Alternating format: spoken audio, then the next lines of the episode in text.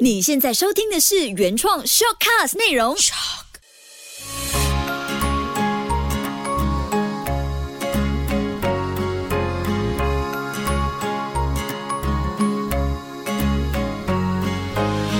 秋月的育儿天地。嗨，你好，我是秋月。你有没有发现，孩子有时和你在一起的时候，会像个小天使？那我有两个儿子，所以我发现呢，通常我和大儿子独处的时候，他就像个天使；跟弟弟独处的时候，弟弟就像天使。但是两个在一起的时候，可能就会回到他们原来的样子。所以有时候个别相处，多看几眼，孩子真的是慢慢在长大，内心就会在盘算着，还要跟他们腻在一起，做些什么事情，然后让他成为更快乐、更加是乐观向。上的孩子。同样的感觉，我想也是我们爸妈内心的声音，就是我们自己本身的爸爸妈妈。那我妈本身呢，她就是那种有爱就会行动、直说型的。她在疫情期间已经不止一次发送各种各样旅游景点，或者是很适合带孩子一起去小住的这些介绍到我们家庭群组。妈妈的小举动就是一种积极的暗示，暗示什么呢？孩子，我就是在等你们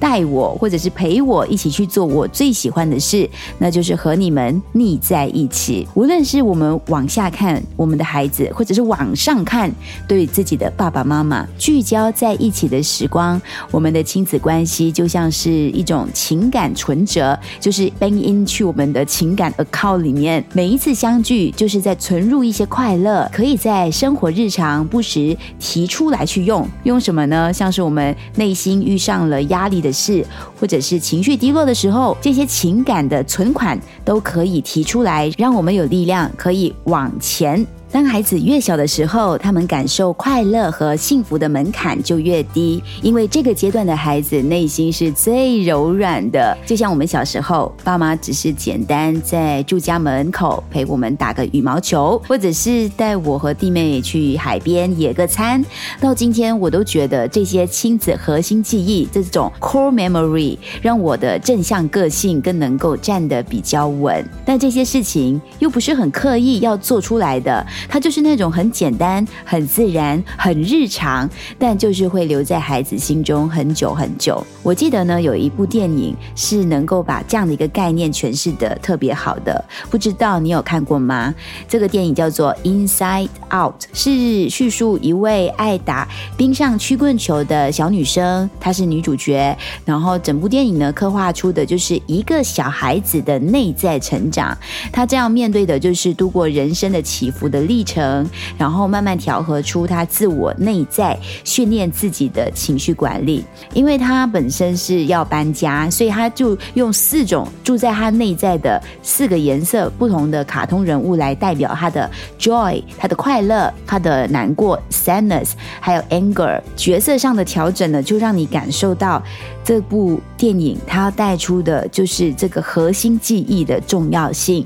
我以前在带一些广播营的时候呢，都会。特别的拿剧中一些主角的角色来教小朋友玩声音，例如我刚刚提到的 joy、sadness 或者是 anger，再让孩子们知道怎么样透过自己声音来玩出你的情绪上的不同。这个看起来就只是一个小朋友的电影，怎么会推荐给爸爸妈妈或者是大朋友看呢？因为它故事本身就颠覆了我们的习以为常，而且这个电影当中呢，还有一个核心的概念，就是孩子们。期待和大人一起做简单的事，其实都是让他们储存核心快乐记忆的重要方式。当小小的女主角她本身的 core memory 无法正常的操作的时候呢，她整个人就陷入了负面导向的性格当中，整个世界都快崩塌了。她本身的核心记忆呢，其实就是今今天这一期我们要说的概念一样。这些事情就像是简单到弹手指般上演的小活动，例如小。女生要参加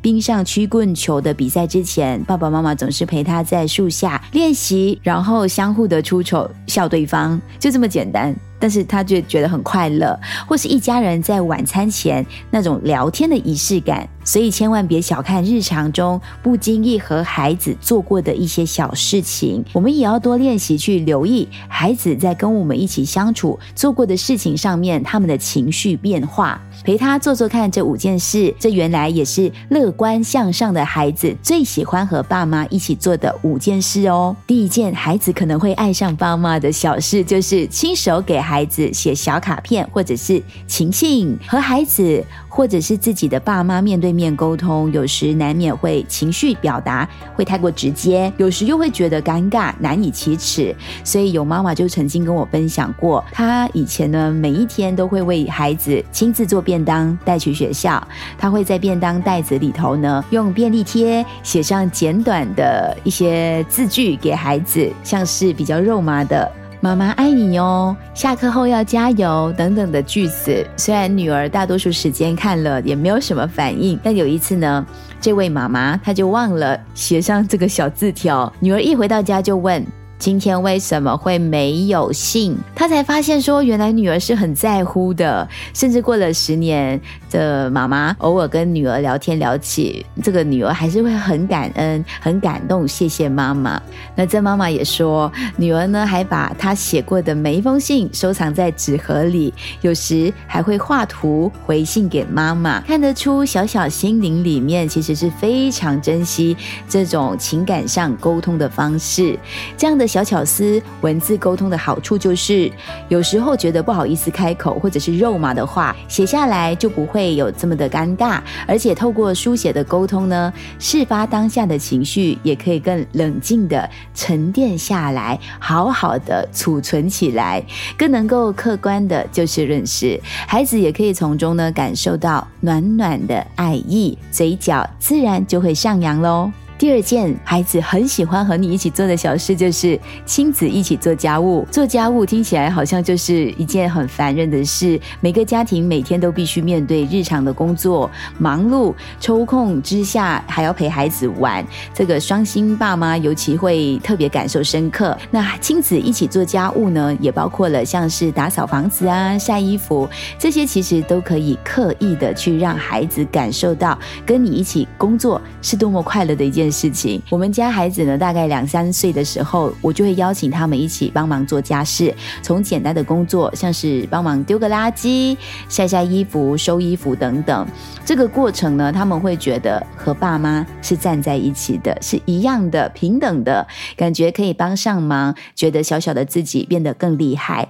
所以，我觉得大人可以在这个时候呢。多释放出你看见孩子的好，包括说，你可以跟孩子这么说：“哇，你叠的衣服好好哦，收得很整齐。”或者这里的灰尘都给你清干净了哟。千万不要说：“你看你越帮越忙。”或是你担心孩子做不好，就很快手的去帮他接过来做完了。孩子每一次做完家事，其实我跟孩子的爸爸都会很肯定的对他们说：“谢谢你们哦，今天又帮爸爸妈妈完成了这些事情。”孩子那瞬间的表情非常的深刻，就是咧嘴微笑，快乐幸福的感觉直接飙升。第三件小事，你会察觉不知不觉中，孩子原来也变得更乐观向上，就是约孩子一起进厨房。厨房其实是很多孩子想要探索，也非常向往的地方。他们对厨房很好奇，因为他们每天都看我们在煮饭嘛，他们其实都很想进来参与。不然你觉得为什么那些玩具厂商会制作一个模拟？型的厨具来